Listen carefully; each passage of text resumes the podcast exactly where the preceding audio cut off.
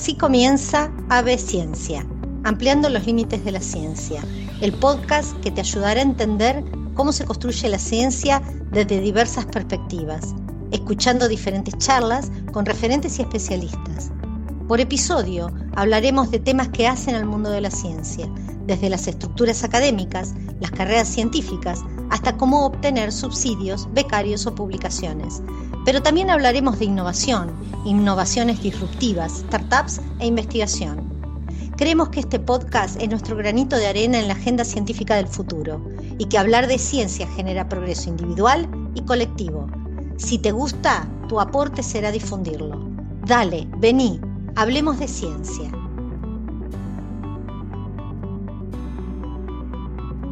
Seguinos en las redes sociales. En Instagram estamos en arroba ab-ciencia. Búscanos en Facebook y nuestra página web. Si te interesa algún tema que quisieras que tratemos, no dudes en comunicarnos.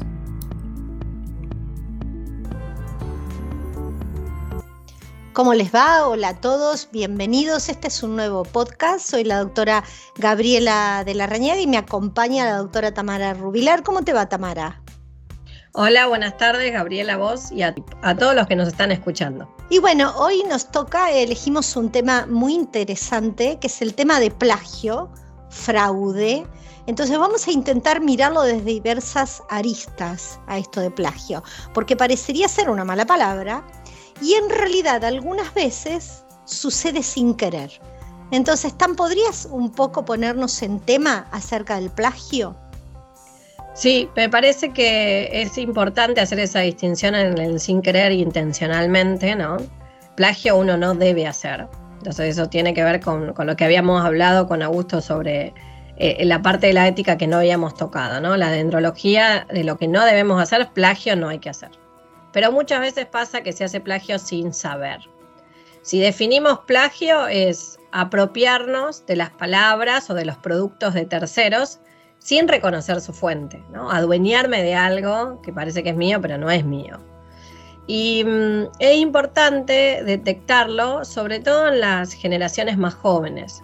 Yo lo he notado mucho en mi actividad de docente universitaria, en donde la generación que está acostumbrada al copy-paste de las diferentes páginas de internet o de, o de, diferentes, no sé, PDF de acá, PDF de allá, qué sé yo, y cuando te entregan un informe no hay ninguna fuente.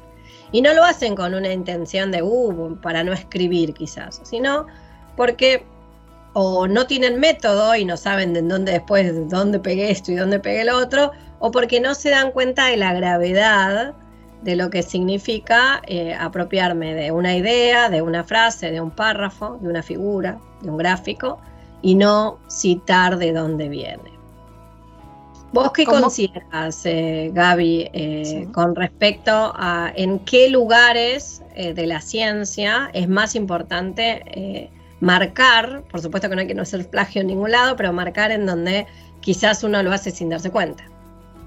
Bueno, yo creo que el, error más común se produce cuando escribís manuscritos científicos, vos empezás a formular la idea o la introducción y cuando empezás a fundamentar, vos tenés que decir de dónde fundamentás y de dónde trajiste esas ideas, y eso es citar. Entonces cito las fuentes y eso se transforma después en la cita bibliográfica. Entonces, es por un lado podría llegar a ser uno de los lugares más frecuentes donde se produce plagio. ¿Por qué? Porque hay veces hacemos o frases muy prolongadas o muchas frases y vos decís, bueno, y todas estas ideas son fantásticas, pero ¿de dónde salen? ¿De dónde surgen? Ahí es donde nosotros tenemos que citar. Y muchas veces los, las generaciones jóvenes, sobre todo, les gusta guardarse las citas bibliográficas para el final o para la discusión del trabajo científico. Y yo creo que es tan importante o más empezar a citar muy buenas fuentes en cuanto uno comienza a escribir el manuscrito científico. O sea, cuando uno está en la introducción, uno ya ahí gasta fácilmente 20 citas bibliográficas fundamentando de dónde surgen las ideas y de dónde en realidad surge la idea de hacer esa investigación. Claro, una, una método, una forma que, yo le explico a mi grupo de trabajo es que, por ejemplo, sobre todo cuando se trabajan en los documentos compartidos de Google Drive, ¿no? Yo si escribo una frase que es copiada y pegada de una cita, siempre les digo lo mismo. Le ponen otra tipografía o la pintan y en el comentario va la cita de dónde vino, porque además después no la encontrás, ¿no? Pero sobre todo para saber que es copy-paste. Si yo en cambio tomé la idea de esa cita, pero no copié y pegué la frase, entonces solamente pongo el comentario, como para que no se me pierda de dónde vino la cita y después poder usarla. Eso yo lo aprendí muy joven, sabes que en mi primer publicación, allá por, no sé, el año 2003, 2004, cuando quise, todavía era estudiante de grado, cuando quise mandar a publicar, eh, la primera devolución que tuve, que fue un rechazo, una de las frases de la discusión, el revisor me puso copiado textual de. Claro, yo, uh. yo todavía había, eh, estaba aprendiendo a escribir papers y a escribir papers en inglés y yo iba copiando frases y las iba tomando. Y esa se ve que me olvidé que no estaba, ¿no?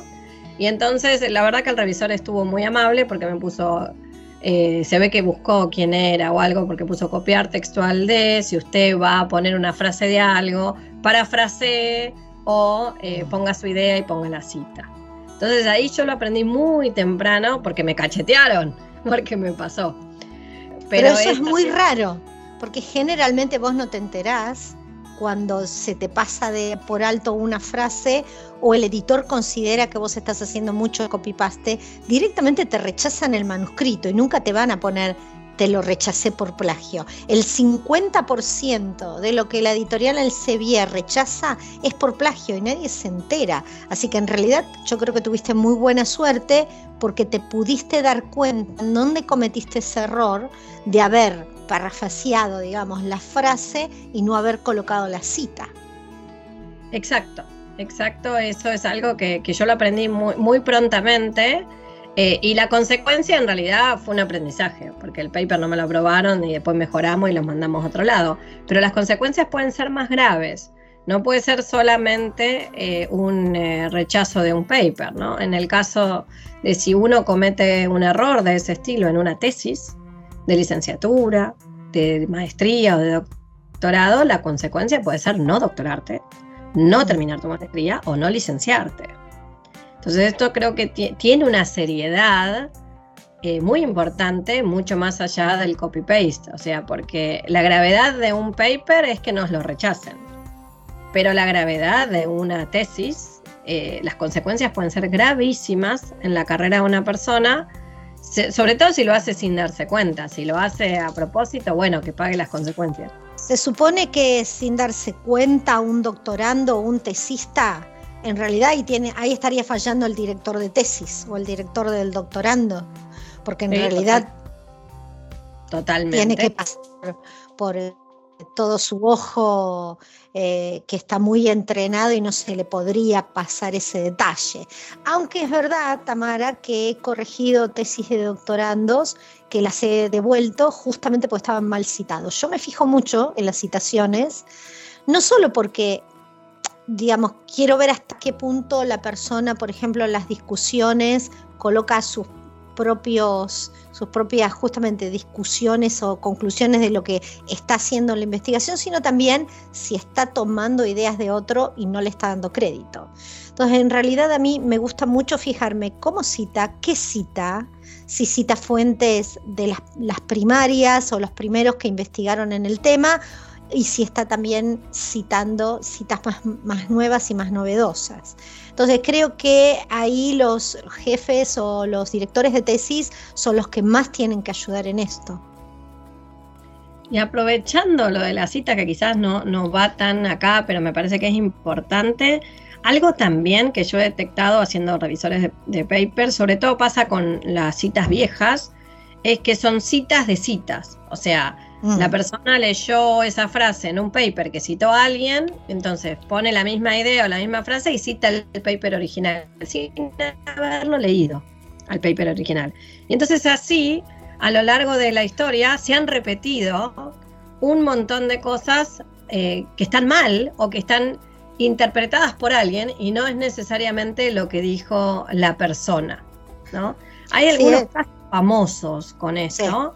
Em, y que eh, algunos hasta muy controversiales, entonces que yo también hago el mismo trabajo, yo me fijo y voy a buscar los papers y me fijo, por eso también revisar un paper o una tesis lleva un montón de tiempo. Sí, estoy de acuerdo.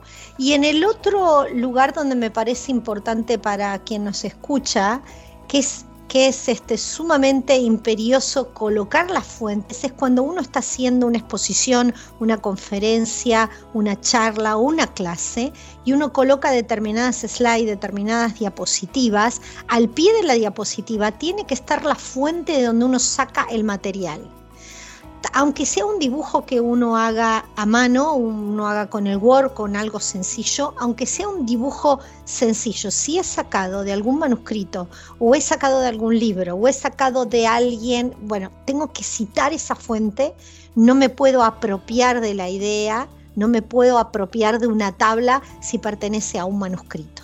Y esto a veces eh, lo, lo veo muy a menudo quizá por falta de tiempo, donde uno a veces le saca una, saca una foto a una diapositiva que otra persona está dando en la exposición y uno la pone en su propia charla y uno dice primero que fea que está, porque uno se nota que es una que no es una diapositiva armada realmente, sino que es una foto que se ve que fue a algún congreso y la sacó, sino que aparte pierde el hecho de que no tiene la, la cita de quién la está difundiendo esa idea, ¿no? Sí, eh, totalmente de acuerdo. O inclusive algo que yo sumaría es cuando modificamos una tabla, un dibujo. Muchas veces pasa que eh, uno agarra un dibujo a un paper o un dibujo a un libro y uno lo mejora. O le agrega algo nuevo, lo modifica. Ahí también tiene que estar la cita y decir modificado de. Adaptado de. adaptado de, porque la idea no es originalmente de uno, ¿no? Eso no significa que uno no tenga ideas originales, claro que las hay. Lo que pasa es que cuando uno utiliza ideas o productos ajenos, debe reconocer eso y debe pensarlo también si fuera al revés. A mí me gustaría que yo elaboré algo y que venga otro y diga que eso lo hizo otra persona. Entonces tiene que ver también con no solo con hacer algo que no corresponde, sino con el respeto que uno tiene que tener con el trabajo ajeno. Pero para dar una mano quizás, y, en estos días en, donde la tecnología nos ayuda mucho, eh, vos me contaste en más de una oportunidad que hay formas en donde uno puede chequear estas cosas en sus propios trabajos. ¿Por qué no nos contás de eso, Gabriela? Que, bueno, que es algo que vos también enseñás en tus cursos y que puede llegar a servirle a la audiencia. Bueno, hay, hay herramientas que te permiten pasar todo tu trabajo o el trabajo de un alumno y ver si cometió plagio. Entonces te aparece el texto con colores y obviamente se aparecen muchos rojos, hay muchas frases en donde pone que les hizo copy-paste de otro lado y no están citadas.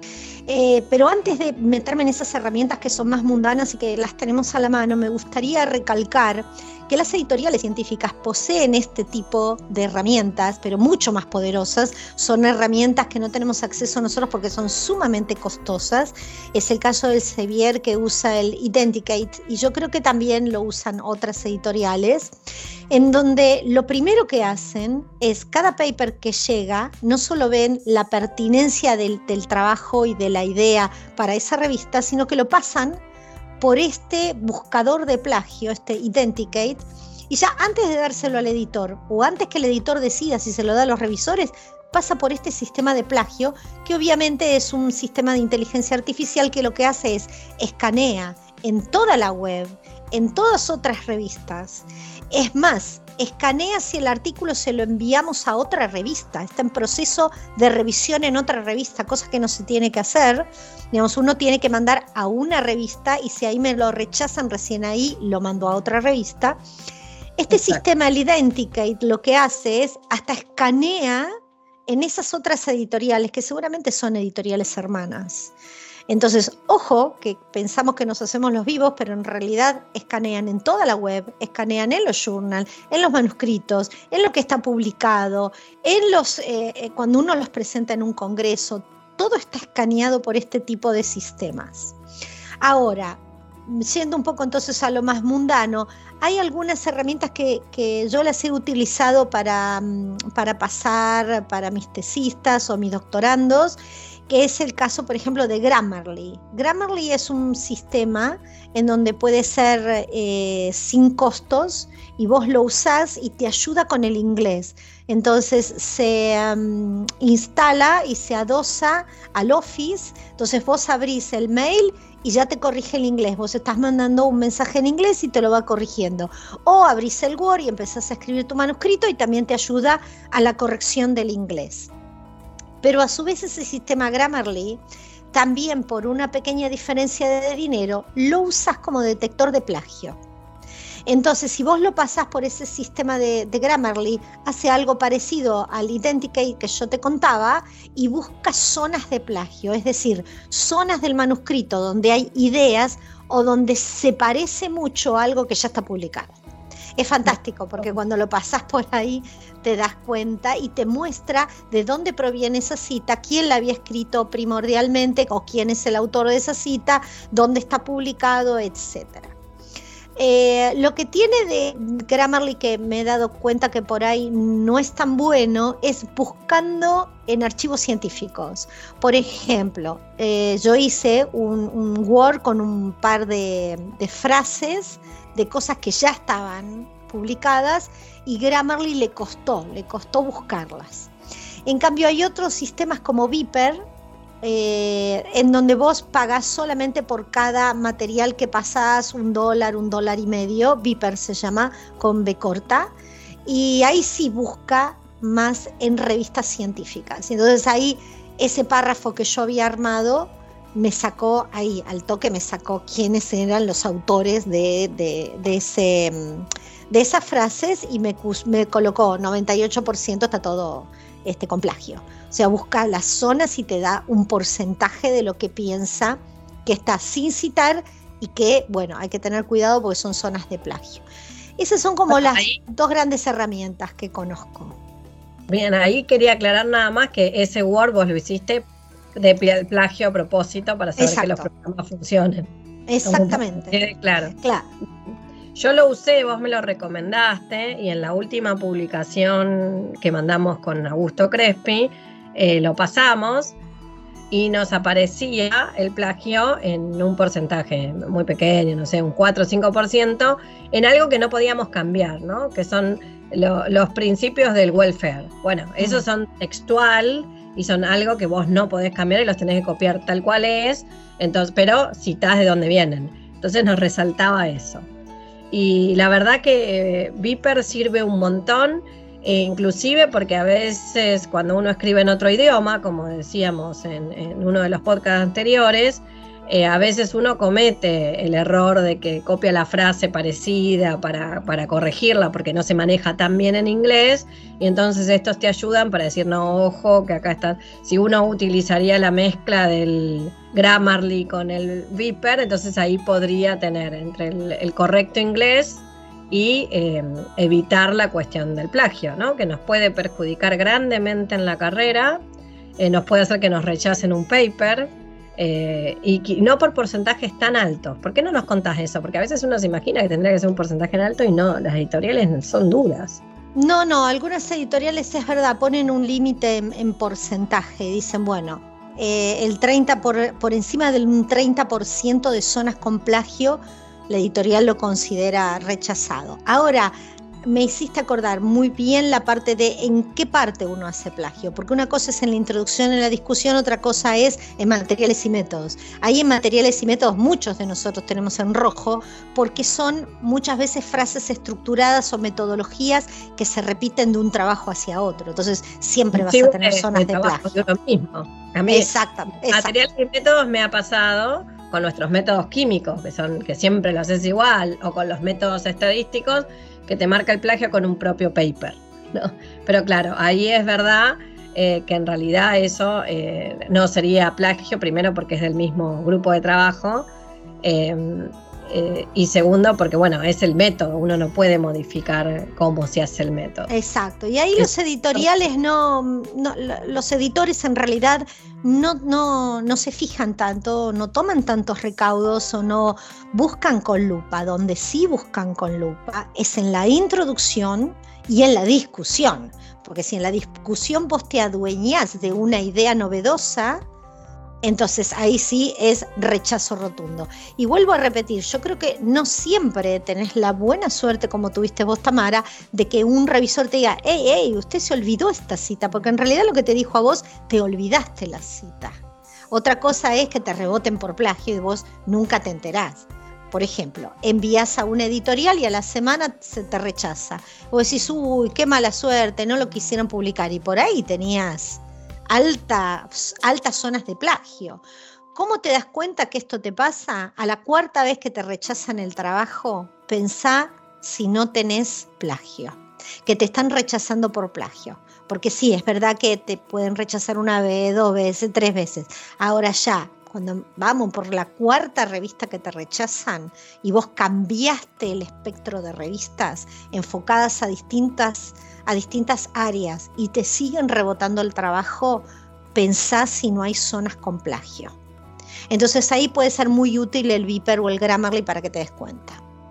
Exacto. Me parece que está bueno pensar en eso, en utilizar eh, las herramientas estas que vos nombrás como forma de prevención, en eh, recordar que cuando hago presentaciones a congresos, tengo que citar la fuente de las cosas que utilizo, sobre todo en las discusiones o en las introducciones, y en que las consecuencias de realizar plagio no son menores en nuestra carrera, aunque la hagamos sin darnos cuenta. Me parece que es como un resumen de las cosas más importantes que estuvimos hablando. Sí, Tam, perfecto. Entonces, bueno, hemos llegado al final de nuestro podcast, muy útil, espero que haya sido útil para todos los que nos están escuchando. Y entonces, bueno, gracias Tamara por estar esta tarde. Y hasta la próxima, entonces. Chau a todos, nos vemos.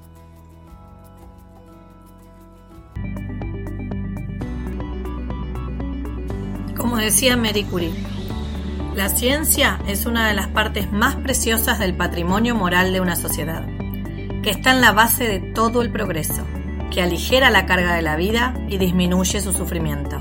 Si te gustó nuestro podcast, compártelo.